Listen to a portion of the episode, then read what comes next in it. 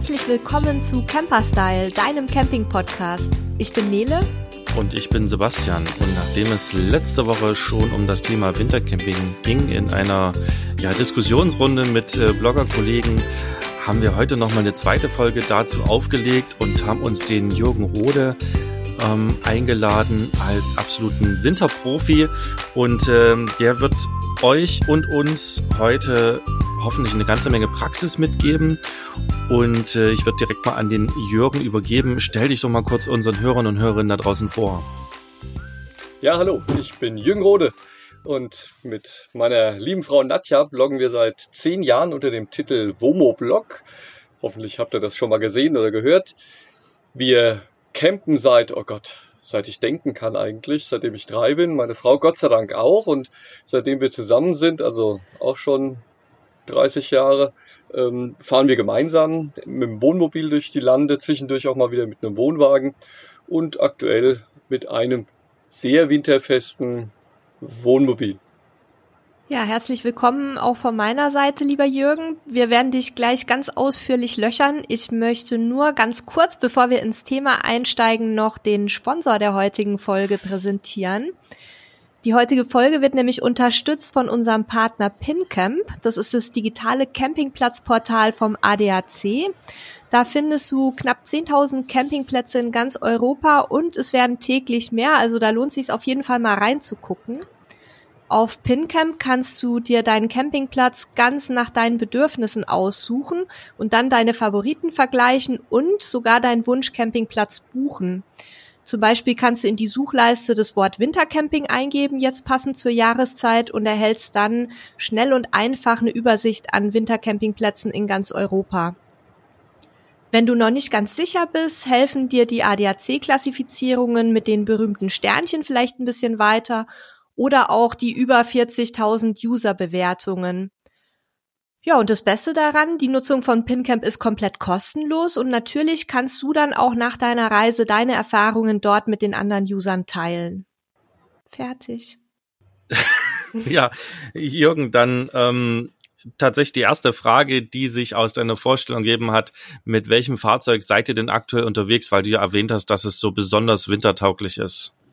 Nein, nicht besonders nicht, aber wir achten halt schon drauf dass er wintertauglich ist. Wir haben eine Weißware, wir haben Euromobil mit einem Doppelboden und das finde ich besonders gelungen, gerade für ein Wintercamping, weil damit sind die Frisch- und Abwassertanks alle im Innenraum und dementsprechend beheizt. Wir haben dementsprechend kein Problem, wenn es mal richtig deutlich unter Null wird, friert bei uns auch im Unterboden nichts ein. Das kann ich genauso unterschreiben. Wir hatten auch vorm jetzigen 1 Euro mit genau derselben Ausstattung und das ist auf jeden Fall sehr, sehr angenehm, wenn es draußen kalt wird. Aber man muss die Heizung anmachen und ansonsten sich keine Gedanken machen. Ich würde dann gleich mal äh, noch so ein bisschen dazwischen gehen, weil ich ja jemand bin, der mit einem nicht speziell wintertauglichen Fahrzeug unterwegs ist. Ähm, worauf sollte man denn sonst noch achten beim Fahrzeug? Also was, was gehört denn sonst noch zur Wintertauglichkeit oder Winterfestigkeit und was ist da überhaupt der Unterschied? Also fangen wir vielleicht mal ganz vorne an. Ich habe 1990 einen Kastenwagen ausgebaut. Ähm, das war damals ein alter Ford Transit. Nadja sagt da immer, wir haben schon Vanlife gemacht, als es das Wort noch nicht gab. Dieser Selbstausbau, der hatte das Problem, dass der Tank einfach der Größe wegen unterm Wohnmobil hing also der, der Abwassertank, der Frischwassertank war eh nur ein Wasserkanister, den wir drin hatten. Aber genau da fängt das Problem an. Wenn der Abwassertank unter dem Wohnmobil liegt, dann ist da logischerweise auch der Ablaufstutzen. Also der Tank selber, den kann man ja meistens noch beheizen. Da gibt's so Heizspiralen, das gab's sogar vor 30 Jahren schon, ähm, die man da reinlegen konnte, damit da das Wasser nicht gefror. Aber das Problem ist der Ablauf. Also sprich, wenn der Tank voll ist, willst du ja ablaufen lassen. Und da fängt das Problem an, wenn der bei minus, ich sage jetzt mal 20 Grad, und das hatten wir manchmal, tiefgefroren war, dann standst du mit dem Föhn vor deinem Wohnmobil und hast versucht, diesen Hahn äh, wieder aufzutauen. Und da geht es dann los, aber damit endet es nicht. Wenn du einen Kastenwagen hast und mir erzählen heute Leute, äh, die sind alle viel, viel besser isoliert. Es gibt Dinge, die glaube ich, aber ich glaube es auch manchmal nicht der hat eine Kältebrücke. Allein bauartbedingt haben Kastenwagen Kältebrücken, denn das Metall von außen zieht sich logischerweise auch in den Innenraum. Und bei minus, ich betone nochmal, 20 Grad spürt man das. Die Wände innen werden dann einfach kälter. Das muss ich fair sein. Ähm, mittlerweile sind die Winter bei uns ja nicht mehr ganz so hart. Mit minus 20 Grad habe ich schon lange nicht mehr erlebt.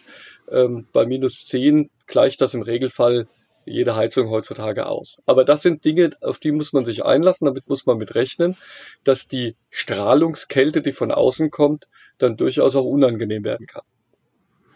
Ja, es gilt vor allen Dingen dann auch für Fenster, die nicht doppelt verglast sind oder doppelt verplastigt sind oder doppelt verkunststofft sind, ähm, wie zum Beispiel auch eine Frontscheibe. Ne? Da gibt es zwar auch spezielle Bedampfungen drauf, äh, die irgendwas machen, aber eher reflektieren die ja Sonnenlicht. Also ich glaube, die Frontscheibe ist bei vielen Fahrzeugen auch so ein Einfallstor für ähm, kalt und äh, dafür gibt's ja dann aber auch diverse, ähm, wir haben zum Beispiel einen Rollladen in unserem Liner, einen richtigen drin, aber für andere gibt's dann halt so, äh, was sind das, Markisen, die Jalousien, äh, Nee, Plissés ist, glaube ich, das richtige, ja, das richtige Wort. Ist innen, aber du, du fängst ja im Regelfall außen an. Also was du ansprichst, Sebastian, ist ja bei jedem Wohnmobil so. Das ist völlig unabhängig, ob es ein Kastenwagen ist oder eine Weißware.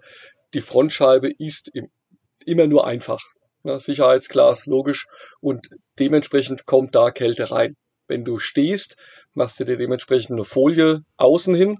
Und wenn du es hast, so wie du jetzt ein äh, Rollo oder ein Plissé, äh, das ziehst du innen auch noch vor. Einfach damit du diese Kälte außen halten kannst. Aber wie gesagt, bei wenigen Minusgraden merkst du das noch nicht großartig, aber bei minus 20 merkst du das dramatisch. Also dann ist mhm. diese, diese Scheibe, gerade die Frontscheibe, ganz schnell von innen gefroren.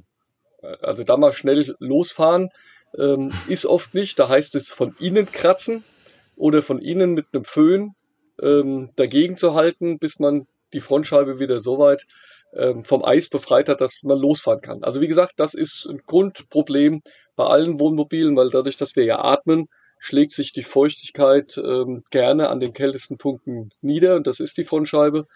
Klammer auf, wir haben das im Kastenwagen damals auch an den Wänden, die innen lagen, ähm, in der Schweiz erlebt, dass wir dann einen Eispanzer nach einigen Tagen drin hatten, weil einfach die Feuchtigkeit sich dort absetzt und dann gefror.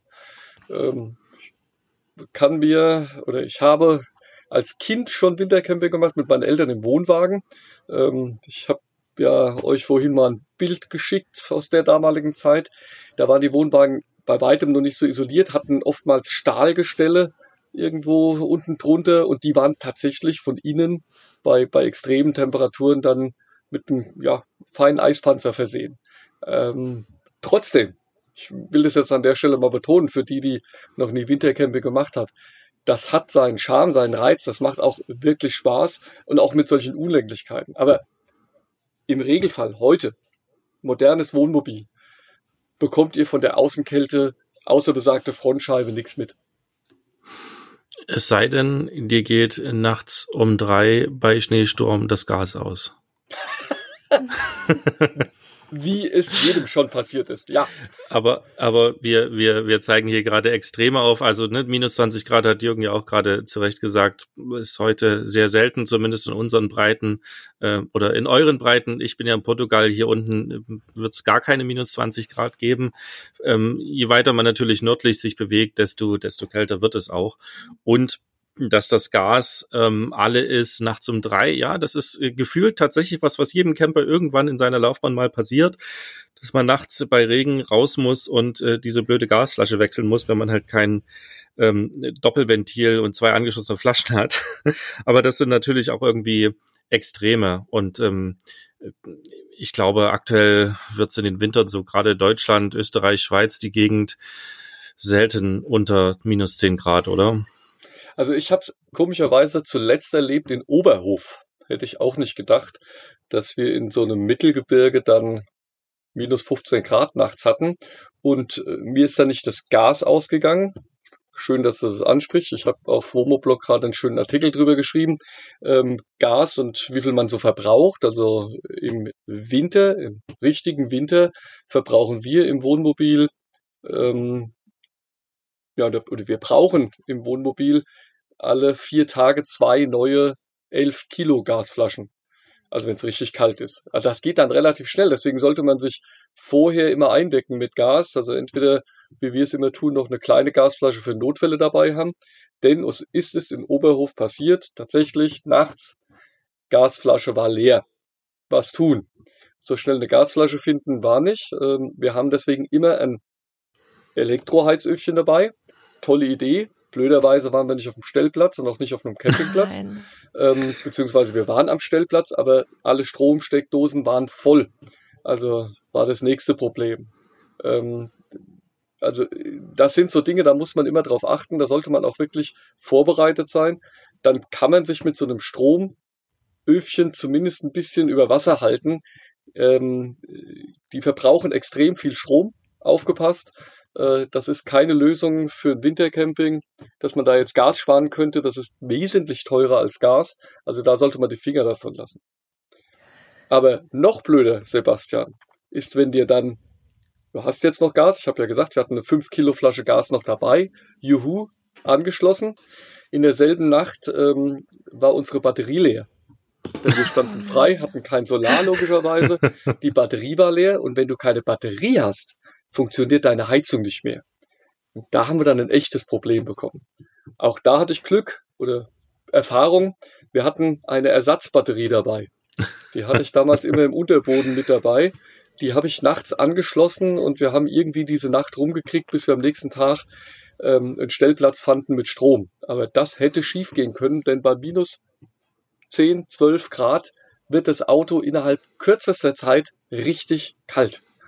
Dazu möchte ich gerne auch noch einen äh, Expertentipp beisteuern. Man sollte dann auch, wenn man ins Ausland fährt in den kalten Monaten, vor der Fahrt, vor der Abreise, sich die passenden Gasadapter besorgen und nicht wie wir ohne Gasadapter und ohne, äh, ohne spanische Flasche und ohne Elektroöfchen als Ersatz lostingeln nach dem Motto, ja, wir fahren ja nur schnell durch und sind dann bald in Portugal und stehen dann bei minus fünf Grad. Das war schon unangenehm genug, zwei Wochen in Spanien ohne Adapter und mussten uns die aus Deutschland schicken lassen. Ähm, also da bitte nicht nur auf die Gasvorräte selbst achten, sondern auch auf das ganze Zubehör, was dazugehört. Ja. Und hier mal noch als Erklärung für die Hörer und Hörerinnen, die jetzt äh, sich fragen, Adapter, aha, warum, wozu? Ähm, ganz einfach, in anderen Ländern gibt es andere Gasflaschen, die vielleicht optisch so aussehen, aber die zumindest einen anderen Anschluss haben. Und ähm, zum Beispiel in Spanien und ähm, Portugal haben die Gasflaschen gar kein eigenes Ventil, so wie wir das kennen, sondern das Ventil wird da immer aufgesteckt. Und von da muss ich ja irgendwie dann an mein Gassystem im Wohnmobil kommen und spätestens dafür brauche ich dann einen entsprechenden Adapter, weil die Anschlüsse von den vor Ort oder im Land üblichen Adaptern eben nicht passen. Und äh, da gibt's so Sets, ähm, da haben wir auch einen Artikel zu, das können wir auch hier mal verlinken in den Show Notes. Dafür braucht man quasi diese Adapter, ja. Und ähm, was Jürgen vorhin sagte, das ist natürlich, also ne, wenn's wenn's äh, dumm kommt, dann kommt's richtig dumm, äh, quasi Gas alle und Strom weg. Ähm, ja, dann geht die Heizung nicht mehr. Warum? Weil die Heizung muss zünden, braucht einen Zündfunke und zum anderen läuft sie ja mit einem Lüfter.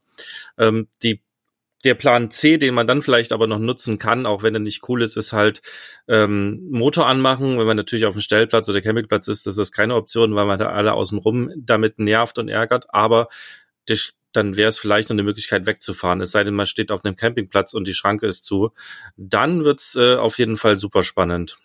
Nein, also das wäre das wäre auch der Plan B für uns gewesen. Wir wären weggefahren. Wir hätten uns gegebenenfalls irgendwo anders was gesucht, wo wir Strom bekommen hätten und sei es an der Tankstelle äh, gefragt, ob wir mal irgendwo einen Strom anschließen können, sonst irgendwas. Also wir wären jetzt nicht auf diesem Stellplatz erfroren, ganz sicher nicht, aber äh, es ist natürlich uncool und auf die Art und Weise mit der Ersatzbatterie und einem Überbrückungskabel konnten wir uns über die Nacht retten und wenn es dann mal hell wird, hat man genügend Zeit und auch wieder neue Ideen, um das Ganze zu lösen. Aber du hast völlig recht, man sollte da immer auch mal ein Auge drauf werfen, werfen und einen Plan B haben. Ja, aber das ist ja das Schöne, zumindest an den Fahrzeugen, dass man, also an den Wohnmobilen, Kastenwagen und so weiter, dass man halt einfach auch wegfahren kann, wenn was ist und dass die ja durch die Lichtmaschine, die die Fahrzeuge eingebaut haben, auch immer dann die Batterien laden. Wobei beim Wohnwagen ist es ja auch so, dass wenn der ans, ans Zugfahrzeug angeschlossen ist, wird der auch mit Strom versorgt, wenn der Motor läuft. Also das ne, könnt ihr euch, liebe Anfänger, die da vielleicht jetzt noch keine Erfahrung haben, merken. Motor anlädt auf jeden Fall auch die, die Batterien im Normalfalle. Aber wir haben jetzt hier gerade angefangen, über äh, Chaos zu reden. Darf ich erstmal eine Lanze brechen für Wintercamping? Weil ja, das wollte ich jetzt nämlich auch gerade nochmal äh, darauf zurückkommen, was du vorhin gesagt hattest, dass es ja auch seinen Charme hat. Und ich wollte gerne nochmal bei dir nachfragen, was es denn für dich genau den Reiz ausmacht.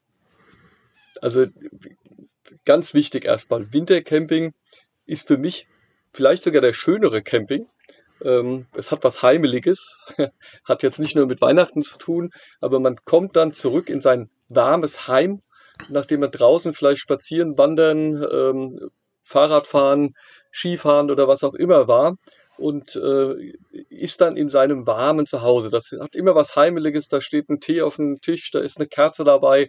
Ähm, das ist für mich ein, ein Gefühl von Heimat. Also das ist etwas, was ich am Wintercamping so ausgesprochen liebe.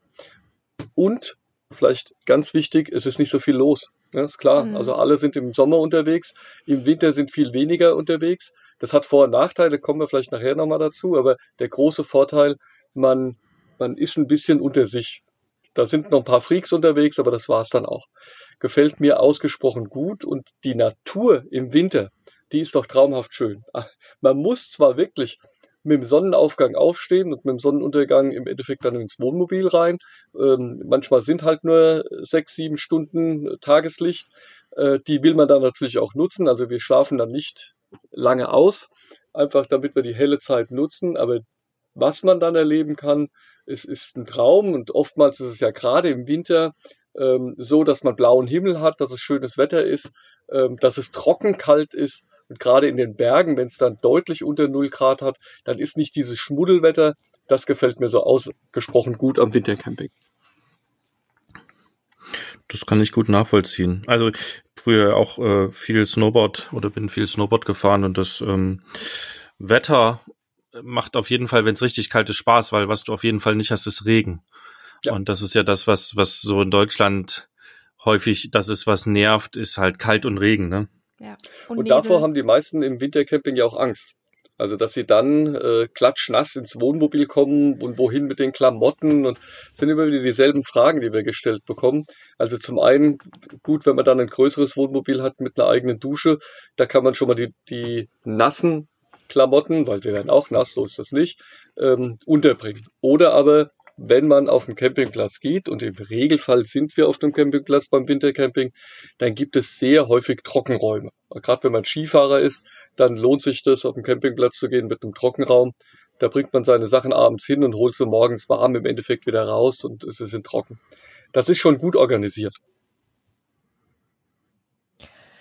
Dann würde ich jetzt vielleicht auch direkt mal ähm, zur Ausrüstung kommen. Da hast du ja sicher viele gute Tipps für uns mitgebracht. Ähm, zunächst mal, wie, wie stehst du zum Thema Bereifung? Wie seid ihr unterwegs bei eurem Wohnmobil? Habt ihr richtige Winterreifen oder seid ihr mit Allwetterreifen unterwegs? Also wir fahren zurzeit Alljahresreifen.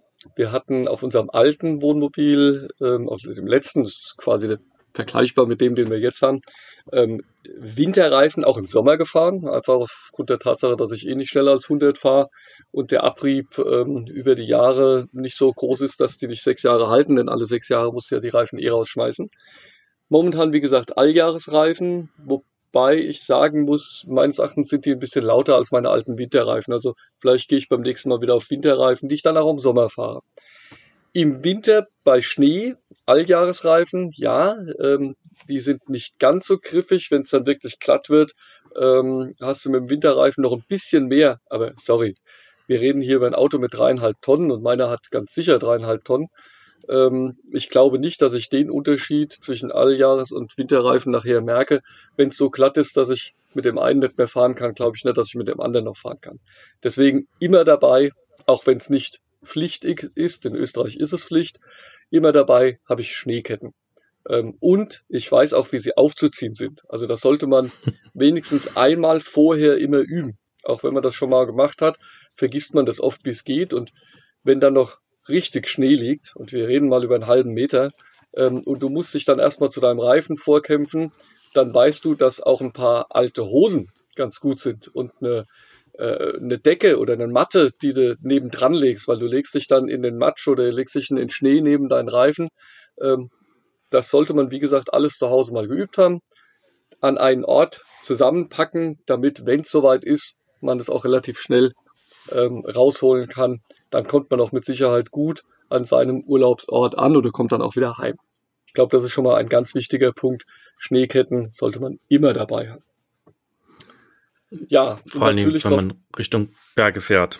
Ja, ne, nicht nur das. Also wie gesagt, äh, die Schneeketten habe ich auch mit, wenn ich an die ähm, Ost- oder Nordsee fahre, denn glatt kann es überall werden. Und dann bist du froh, wenn du ein paar Schneeketten dabei hast. Klammer auf. Ich habe es aber auch schon aufgezogen, als wir in der Matschwiese standen und wir haben uns damit rausgezogen. Ähm, aber das ist jetzt nur am Rande. Aber wenn ihr euch vorbereitet auf einen Winterurlaub oder auf ein Wochenende auch nur im Schnee, dann ist, wie gesagt, das Allerwichtigste darauf zu achten, dass nichts einfrieren kann. Also wenn ihr so wie wir einen großen Unterboden habt, dann habt ihr schon mal einen Pluspunkt. Wenn ihr das nicht habt, ähm, müsst ihr sicher sein, dass euch euer Abwassertank und die Entwässerungsanlage, die, die Schläuche nicht einfrieren. Weil ansonsten habt ihr hinterher ähm, viel Spaß mit eurem Wohnmobil. Denn das macht alles eine Arbeit und äh, ist am Ende immer teuer. Auf was man achten sollte, ist auch sein Kühlschrank. Den Fehler haben wir auch mal gemacht. Ähm, es gibt extra Blenden für den Kühlschrank, die außen angebracht werden. Ähm, das muss man nicht bei 0 Grad machen oder bei minus 5 Grad, aber wenn es richtig kalt wird, bekommt so ein Kühlschrank ansonsten ein Problem ähm, und kühlt dann zwar noch, aber der ganze Rest ist dann mit eingefroren. Also das ist eine Sache, auf die wir achten. Und es gibt so einen ganz coolen äh, Camper-Hack, nennt man das ja heute Neudeutsch. Also ein Trick, man nimmt einfach mal eine Wäscheklammer und hängt den an seine Heizung, an seine Truma Abgas, äh, wie nennt man das Ding, Stelle draußen, also diesen Abgaskanal. Kamin. Ka Kamin, danke, Abgaskamin. Da klemmt man einfach eine Wäscheklammer dran, denn dort bildet sich ansonsten immer ein schöner Eispanzer.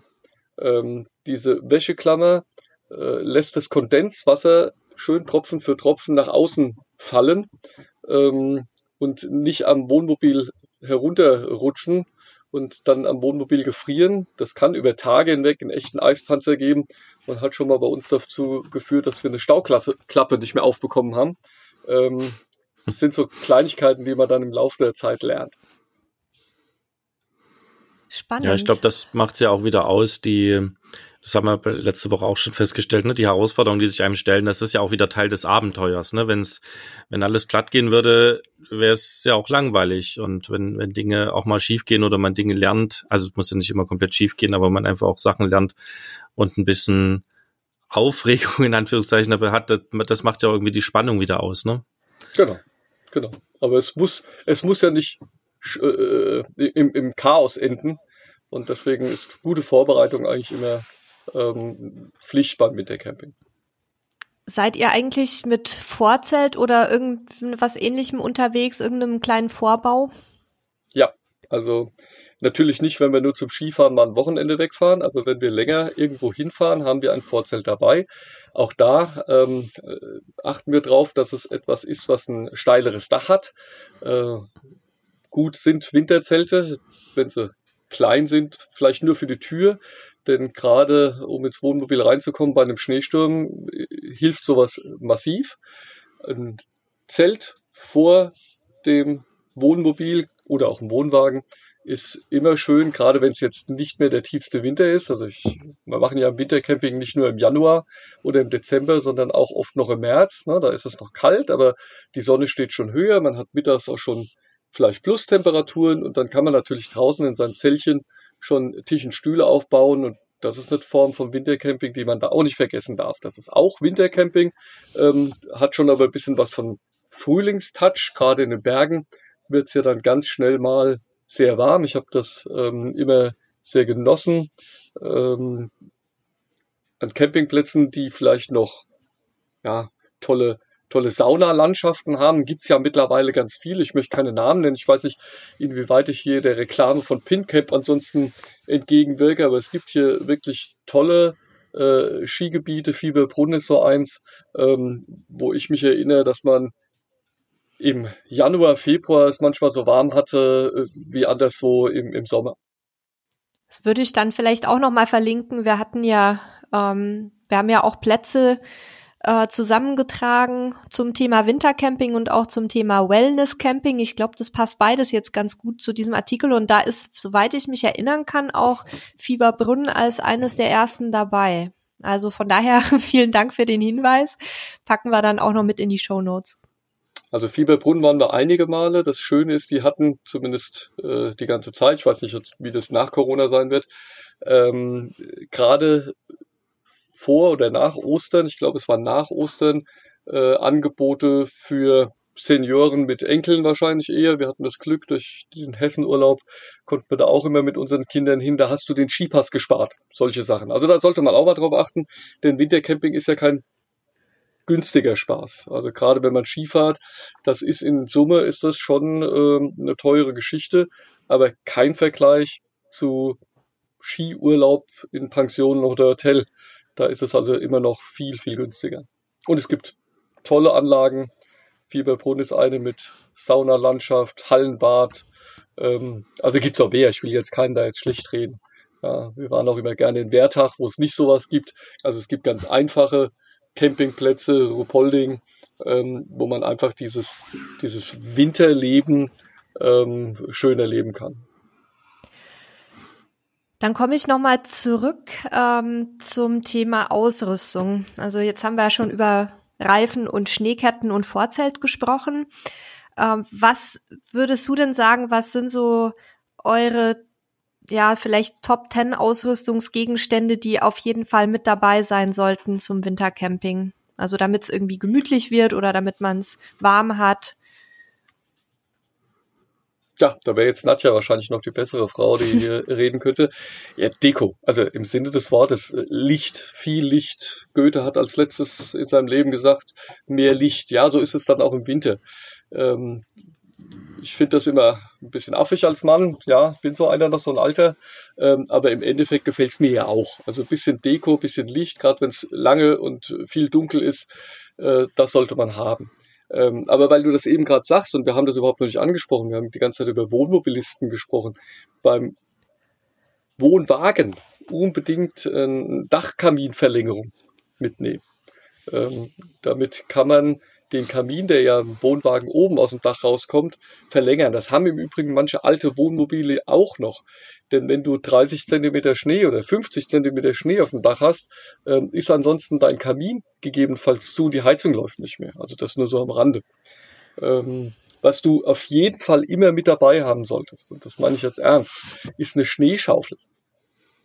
Denn wenn es richtig schneit, dann kommst du gegebenenfalls nicht mal mehr aus der Tür raus. Ähm, das sind wir Flachland-Tiroler, ich komme hier aus der Nähe von Frankfurt, ja gar nicht gewohnt. Wir, wir haben seltenst überhaupt Schnee. Und wenn man das dann mal erlebt, ähm, dann geht das ganz schnell. Auch Temperaturstürze. Meine Eltern haben in Jungholz gelebt, zehn Jahre lang. Jungholz auch ein Geheimtipp in dem Moment, leider ohne Campingplatz, aber ich glaube, Wohnmobile können zumindest dort stehen. Ähm, ist ein kleines Bergdorf. Irgendwo an der Grenze zwischen Österreich und Deutschland. Aber von plus 10 Grad an einem Freitagnachmittag habe ich es erlebt auf Samstagmorgen minus 10 Grad. 20 Grad Temperatursturz, keine Seltenheit. Ähm, und dementsprechend musst du vorbereitet sein. Und es hat geschneit, Meter hoch, also ungelogen. Ich kann euch Bilder schicken. Findet ihr auch Womoblog im Übrigen. Ähm, da brauchst du eine, eine Schneeschaufel, um überhaupt mal aus dem Wohnmobil rauszukommen. Also das sind Dinge, die brauchst du unbedingt. Was ich auf jeden Fall auch mitnehmen würde, wären Matten. Also es gibt diese Reifenmatten, die man unter die Reifen legt. Ähm, die braucht man dann, wenn es dann wieder, also wenn man dort steht und es ist eiskalt, wunderbar. und jetzt kommt vielleicht ein bisschen eine wärmere Periode, dann sinkt dein Wohnmobil auf der Wiese, auf der du stehst, gegebenenfalls ein. Ähm, gut, wenn dann ein Bauer kommt und dich wieder rausziehen kannst. Mit so einer Matte unter den Reifen hast du eine Chance, aus eigener Kraft da wieder rauszukommen. Das haben wir immer dabei und das lege ich auch jedes Mal unter. Die haben wir auch dabei. Du legst es schon unter, bev also bevor ihr euch hinstellt, richtig, oder ja. erst bei der Abfahrt? Nein, nein, ich komme dorthin. Ähm, mhm. Wir suchen uns den Platz aus, wo wir uns hinstellen wollen. Und dann legen wir die Matten unter, fahren auf diese Matten und sind auf die Art und Weise sicher, dass wir nicht einsinken und umgekehrt auch, dass sich da kein Eis bildet und äh, wir nicht mehr rauskommen. Denn meistens ist es ja nur dieser erste Impuls zum Losfahren, den mhm. du brauchst.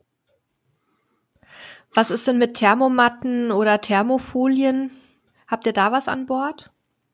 Für die Frontscheibe, jawohl, hatte ich vorhin schon mal erwähnt gehabt, ähm, haben wir Thermomatten ähm, für die Scheibe. Es gibt ja auch welche, die den gesamten vorderen Vorbau umfassen. Ähm, ich glaube, das ist ganz wichtig, wenn du ein Wohnmobil hast, wo du sehr viele in der Fahrerhauskabine auch sitzt. Das tun wir nicht. Wir haben das bei uns getrennt. Wir haben ähm, so eine Dinette noch und eine Längssitzbank und dementsprechend ist das Fahrerhaus bei uns eher abgeschlossen. Ähm, aber immer dann würde ich äh, das nutzen, wenn ich da vorne leben würde, denn dann bleibt der Motorraum ein bisschen wärmer. Äh, diese, diese Matten sind ganz wichtig. Also die sind meines Erachtens wichtiger als ein Rolo oder eine Remise oder sonst irgendwas.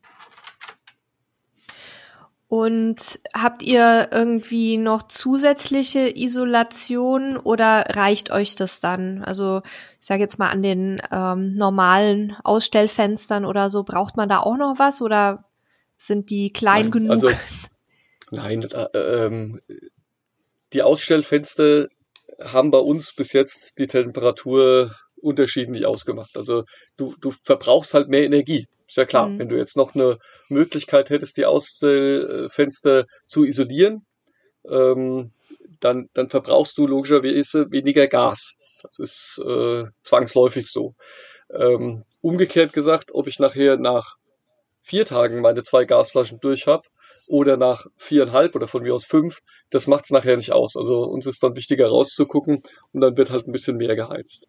Ähm, mhm. Mit der modernen Heizung heutzutage, also Alden, äh, nicht Alden, Alde oder ähm, Truma ist da egal, brauche ich mir oder mache ich mir zumindest wenig Gedanken ähm, über die Temperatur im Wohnmobil. Da sind die Isolationsmöglichkeiten, die heute ja gegeben sind bei den meisten Wohnmobilen, so gut, dass man da nicht nochmal die Fenster zusätzlich isolieren muss. Und wie geht ihr ähm, mit dem Thema Matsch, Schmutz, Nässe um? ja, ist da. Also wenn es ganz extrem wird, haben wir direkt hinter der Tür eine, ja, wie soll ich sagen, so eine, so eine Schuhwanne stehen, wo du im Endeffekt erstmal die, die zwei Stufen bei uns reinkommst dann ziehst du dich dort aus. Von dort aus reichst du deinem Partner die regennasse Jacke oder die schneeverschmutzte äh, Jacke, die dann schnell in die Dusche gehängt wird. Dort sind schon Kleiderbügel, ähm, damit erstmal so das, das erste Nasse da runterfallen kann. Und dann versuchen wir die irgendwo im Wohnmobil aufzuhängen, wo sie äh, bis zum nächsten Tag trocknen kann. Ist im Übrigen auch der Grund, warum wir im Regelfall immer zwei Jacken dabei haben. Ähm, damit, falls es uns wirklich mal erwischt hat und man ist richtig nass, ist zuletzt in Ischgl uns passiert. Äh, Dauerregen, sowas habe ich noch nie erlebt und das im, im Januar. Ähm, wir waren nass bis auf die Socken, als wir vom Skifahren kamen. Und dann war es gut, dass wir am nächsten Tag eine andere Jacke anziehen konnten und die noch einen Tag trocknen konnten. Das Thema hatten wir ja letztes Mal mit den anderen Blogger-Kollegen auch schon. Ähm, dadurch bildet sich natürlich Feuchtigkeit im Innenraum. Wie, wie beugt ihr dem vor? Stoßlüften wahrscheinlich, oder? Na, wir haben es Gott sei Dank so, dass wir in unserem Wohnmobil einen Ventilator verbaut haben. Mhm. Ähm, ist ein Dometic Vent, gibt auch von Max Vent, ist, ist ganz egal. Also in einer der Dachhaube ein Ventilator und der läuft bei uns auf, auf kleinster Stufe und mit ähm, leicht geöffneter Dachhaube äh, den ganzen Tag im Endeffekt und transportiert die Luft nach außen. Also das ist das Entscheidende. Ne? Die Luft muss immer nach außen getragen werden. Und damit haben wir das Problem mit der Feuchtigkeit nicht. Geht da nicht viel Wärme verloren? Ja. Ein Ton okay. Ja, Deswegen ja, okay. zwei elf Kilo Flaschen pro vier Tage. Ja, Klar. Also das, das ist, es haut jetzt nicht die große Luft da raus, ne? Also mhm. muss es klar sagen, aber äh, dürfte klar sein, die, die Feuchtigkeit sucht sich immer den kältesten Punkt. Und äh, die ist natürlich auch wieder dort, wo die Luft nach außen strömt. Und ja, das, das passt schon. Also insbesondere, wir haben das bei uns im Bad verbaut, über ähm, der Toilette. Und äh, gerade wenn man dann duschen ist, geht die Feuchtigkeit sofort da raus. Und ja, du hast recht, Sebastian, gerade wenn wir duschen, ähm, haben wir das Ding natürlich volle Kanne nach oben stehen, trotzdem auf kleine äh, Stufe. Ähm, bei uns beschlägt nicht mal der Spiegel, weil halt immer diese, diese Feuchtigkeit nach außen getragen wird. Hm. Aber es ja, das ist, ist ein guter Tipp. Das ist wichtig, dass man zusieht, dass diese Feuchtigkeit rauskommt. Ansonsten hast du nämlich das andere Problem, was ich angesprochen habe, dass du an jeder Kältebrücke, die du im Wohnmobil hast, über kurzer lang einen Eispalzer hast, das wäre noch okay. Oder viel schlimmer, äh, sich an irgendwelchen Ecken ähm, die Feuchtigkeit sammelt und am Ende Schimmel bildet. Ja, und das ist ja eher das, was jetzt passieren wird, wenn es nicht ganz so kalt ist, äh, wo man dann hinterher sein muss. Ja, so ist es. Und deswegen, ja, dieser Ventilator ist für Tipp. uns nicht nur im Sommer Gold wert, weil da äh, bringt er die Warmluft, die sich ja logischerweise auch unter der Decke immer sammelt, ähm, permanent nach außen und wir haben bei uns im, äh, im Alkoven im Bett äh, Sommer wie Winter eigentlich das Fenster einen ganz kleinen Spalt offen stehen und damit haben wir so einen Luftstrom, der die Wärme im Sommer und die Feuchtigkeit im Winter nach außen bringt. Sehr praktisch.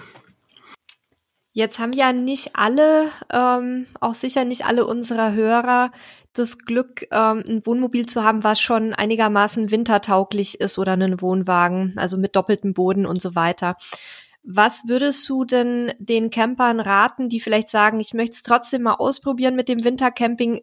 Ähm, was sollten die beachten in puncto Frostschutz, in puncto ähm, Isolation, vielleicht auch diejenigen, die nicht mit einer ähm, Fußbodenheizung gesegnet sind? Wie können die sich dann ein bisschen gemütlicher und, und wärmer machen? Also, erster Punkt, das Auto muss natürlich wintersicher sein. Also, was du sagst, Frostschutz, ne? Klar, da muss logischerweise der, der Motor, der muss wie bei jedem Pkw auch wintertauglich sein. Jetzt unterstellen wir das mal, das ist alles gemacht.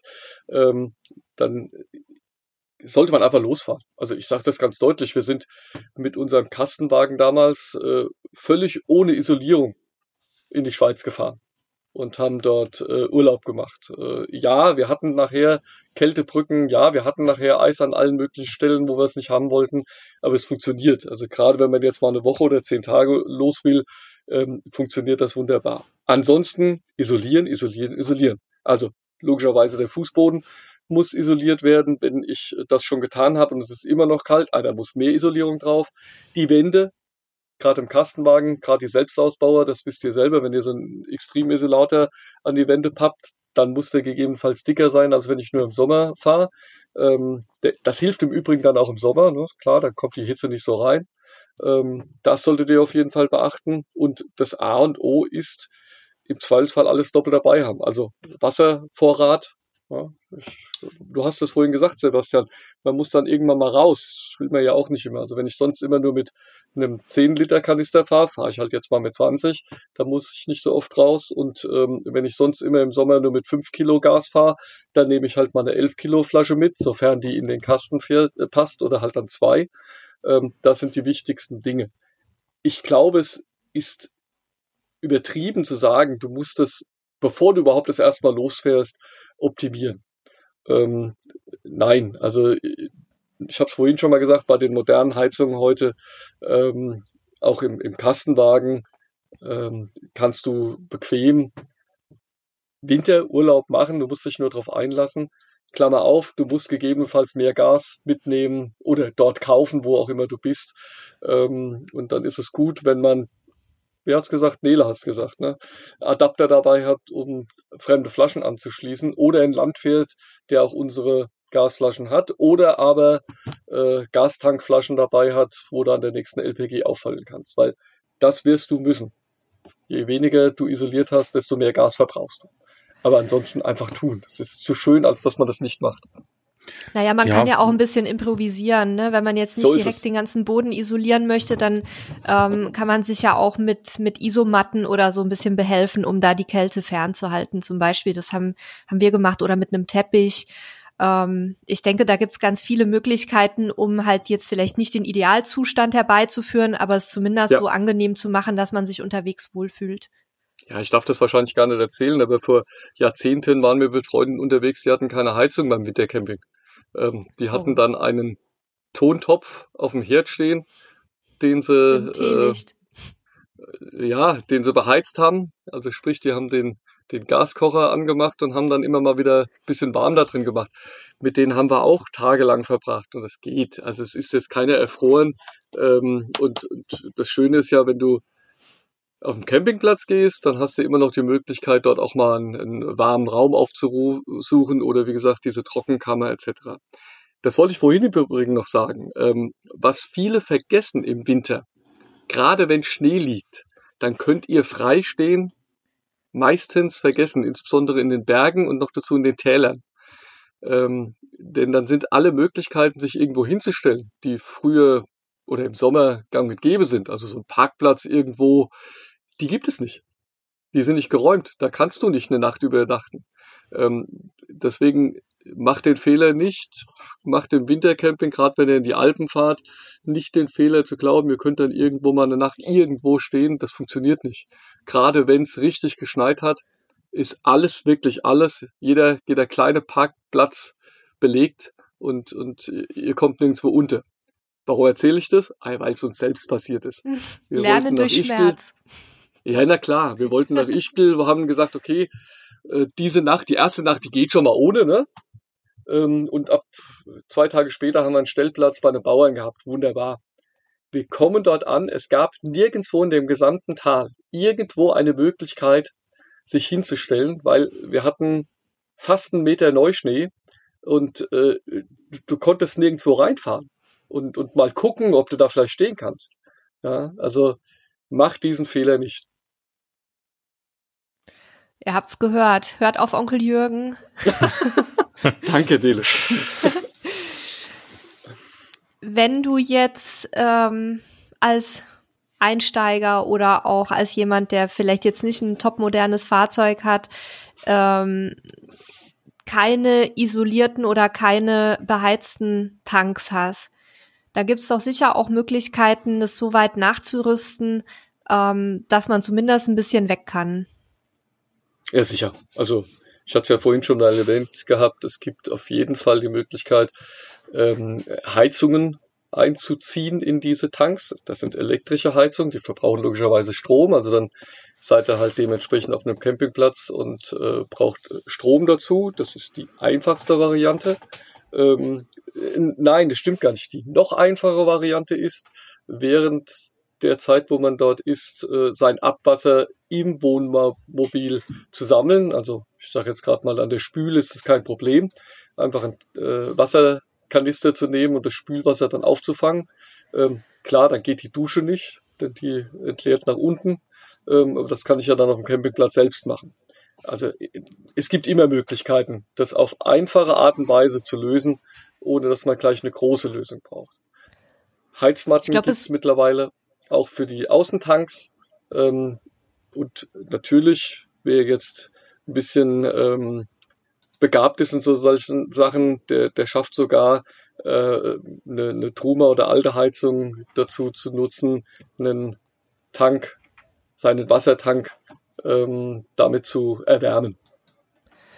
Und für die Leitungen gibt's ja auch so Bänder oder so, ne, so, genau. so Heizschlangen sozusagen, die man das, da einfach Das meinte ich vorhin mit Heizung. Mhm. Ja. Mhm. Ich ähm, möchte einmal noch mal ganz kurz aufs Thema Gas zurückkommen, weil darüber haben wir jetzt schon ganz viel gesprochen. Wir haben aber unseren Hörern, die vielleicht mit dem Thema noch nicht so vertraut sind, ähm, noch nichts Näheres über die Zusammensetzung des Gases ähm, gesagt, dass man beim Wintercamping nutzen sollte. Da ist vielleicht wichtig zu erwähnen, dass ähm, je kälter es ist, desto höher sollte der Propananteil im Gas sein. Also Butan ähm, ist bei Frost eben nicht mehr ja sozusagen fähig, äh, von flüssig auf gasförmig zu wechseln. Das heißt, das kann ich dann eben nicht fürs Kochen oder Heizen verwenden. Ähm, normalerweise, wenn ich in Deutschland unterwegs bin, ist es so, dass die deutschen Gasflaschen eigentlich fast komplett mit Propan befüllt sind, also nur so ein Mini-Butan-Anteil haben. Aber wenn man eben anderweitig unterwegs ist, sollte man da darauf achten und eben bedenken, dass die Kartuschen, ähm, wenn ich mit Kartuschen unterwegs bin, für, für die kleinen Campingkocher und so weiter, kann sein, dass die dann eben nicht mehr ihren Dienst verrichten. Wobei das primär für die LPG-Tankstellen gilt. Also das heißt, wenn ich Gas irgendwo tanke, muss ich da drauf aufpassen, weil ich da eben nicht Butan oder Propan habe. Bei vielen ähm, Ländern, also in Spanien, Portugal zum Beispiel, kann ich auch wählen, ob ich Propan oder Butan kaufen möchte. Und weil du gerade die kleinen Kartuschen ansprichst, das spielt ja aber eigentlich nur eine Rolle, wenn ich dann damit auch draußen kochen will. Ne? Wenn ich, wenn ich den drin nutze, dann ist es relativ egal. Aber von dem Bhutan-Problem kann ich auf jeden Fall auch ein Lied singen. Es ist in Spanien, Portugal äh, nicht immer einfach, tatsächlich zum Beispiel Propangas zu bekommen. Da muss man nämlich einen Vertrag äh, meistens machen, was gerade, wenn man das erste Mal im Land ist und der Sprache nicht so mächtig ist, eine große Hürde sein kann. Ähm, und dann kriegst du aber problemlos Butan. Und wenn es dann aber nachts so unter die fünf Grad geht, dann hast du das Problem, dass das halt nicht mehr richtig gasförmig wird. Also ähm, bei uns ist zum Beispiel so, so bis, bis um die null Grad reicht es meist noch, um den Herd zu betreiben, aber es reicht nicht mehr, um die Alde noch äh, ansprechend mit Gas zu versorgen und dann geht halt eben nachts die Heizung einfach aus. Ähm, und das, das ist halt auch ziemlich nervig. Tank ist unbeheizt. Nein, ähm, da spreche ich jetzt quasi noch von der Zeit, als wir keinen Gastanker hatten, beziehungsweise von der Zeit, ähm, wir haben quasi noch einen zusätzlichen Flaschenanschluss aktuell zum Gastank, den wir nutzen, wenn wir sehr lange wie jetzt auf einer Stelle stehen. Und dann, hast und dann muss ich nicht los. Genau, da muss ich nicht los zum Gas tanken, ähm, weil irgendwann ist der halt leer, sondern ich kann dann einfach nur eine Flasche daneben stellen. Ja. Ähm, der Gastank selber ist aber bei uns, wenn ich mir überlege, auch nicht beheizt. Er hat zwar so ein i6, aber äh, das hat der, äh, ich glaube, das gilt aber nur für die Ventile, ne? Aber ja. der Vorbesitzer hat diese Sachen alle ausgebaut, weil er ist halt nur im Sommer weggefahren. Ja. Also, also die meisten, die meisten Wohnmobile haben ja, äh, oder nein, viele, nicht die meisten, ist immer, immer relativ. Viele Wohnmobile haben ja die Gasflaschen irgendwo im Innenraum. Mhm. Äh, bei, bei Wohnwagen, da gebe ich dir hundertprozentig recht, die haben meistens vorne im Deichselkasten ihre Gasflaschen. Die haben genau das Problem, das du schilderst. Ähm, und natürlich alle, die einen Gastank unter dem Wohnmobil haben, die haben das Problem. Da muss man drauf achten. Ähm, bei allen, die wie gesagt eine ja, Gasanlage im Wohnmobil haben, da kann man das äh, lösen oder da ist es auch schon gelöst, dass die Temperatur ja im Wohnmobil nie so niedrig ist. Aber jetzt hat man das Wohnmobil mal 14 Tage nicht genutzt, hat es winterfest gemacht ähm, und will ja jetzt die Heizung starten und wundert sich dann, dass die Heizung nicht startet. Dann ist erwähntes Heizöfchen gar nicht schlecht, dass man dabei hat, dass man in die Nähe des Gaskastens stellt, damit der erstmal warm wird warm genug, damit das Gas wieder verflüssigen kann, damit man die Heizung überhaupt starten kann. Also das sind alles solche Kleinigkeiten, ähm, die man im Laufe der Zeit mal erlebt, aber für die es im Regelfall auch immer eine Lösung gibt. Ja. Auf jeden Fall. Also den Heizlüfter, du hast ihn vorhin schon genannt, wir hatten ihn auch schon letzte Woche, das ist auf jeden Fall aus meiner Sicht ein unverzichtbares Backup. Und ich würde darauf achten, dass er vielleicht auch nicht so viele Watt hat. Also wir haben einen, ja. der lässt sich mit 300, ich glaube bis 800 Watt betreiben in verschiedenen Stufen. Ähm, das hat auch den Vorteil, wenn man ihn doch mal braucht. Auf manchen Campingplätzen sind die Leitungen sehr niedrig abgesichert. Das heißt, wenn er dann mit 1000, 1500 Watt läuft, würde unter Umständen schon die Sicherung rausfliegen. Und wenn er dann nicht so viel Leistung hat, macht er zwar auch nicht so viel und äh, doll warm sozusagen, aber es schmeißt euch nicht gleich die, äh, die Sicherung raus. Genau, und für, für ein Backup reicht's allemal. Dann vielleicht an der Stelle auch noch ein Tipp, weil wir haben einen Tausender oder beziehungsweise einen 2000er Heizlüfter, der aber mit 1000 auch läuft ähm, immer erstmal die 1000 laufen lassen und dann hochschalten. Oder einen sogenannten Anlaufbegrenzer nehmen. Das ist ein kleines Gerät, das quasi steuert, dass am Anfang nicht gleich die volle Leistung äh, zur Verfügung gestellt wird, sondern langsam nach oben äh, sich schaukelt, um die Sicherung ein bisschen zu schonen. Ist heute aber ja auch gar nicht mehr so schlimm wie früher. Früher war es tatsächlich ja so, dass, ach, ich weiß nicht, fünfmal am Abend die Sicherungen rausgeflogen sind, also vom Campingplatz.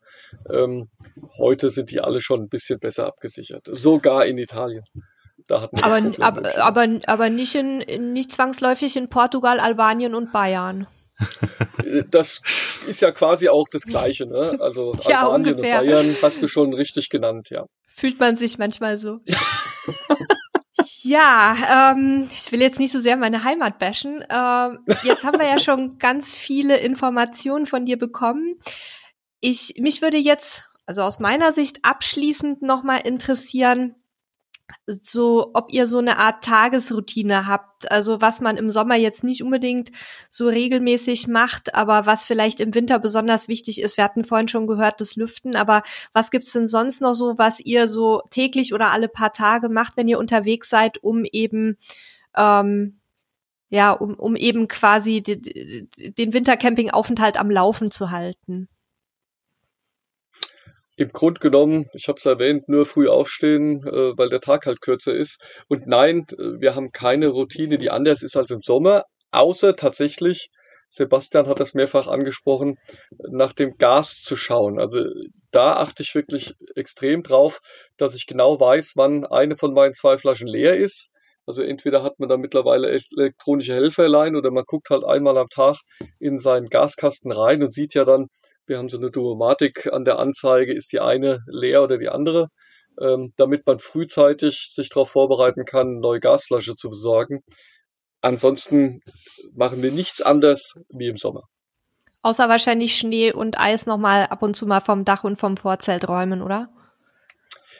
Dach nicht. Ähm, Vorzelt geht automatisch, weil es hm. so steil ist. Also ein Vorzelt, ah, ja. ein Wintervorzelt sollte auch wirklich ein Wintervorzelt sein. Du brauchst äh, härtere oder äh, stabilere Stangen und sie sind im Normalfall steiler, einfach damit das, äh, die Schneelast runterfällt.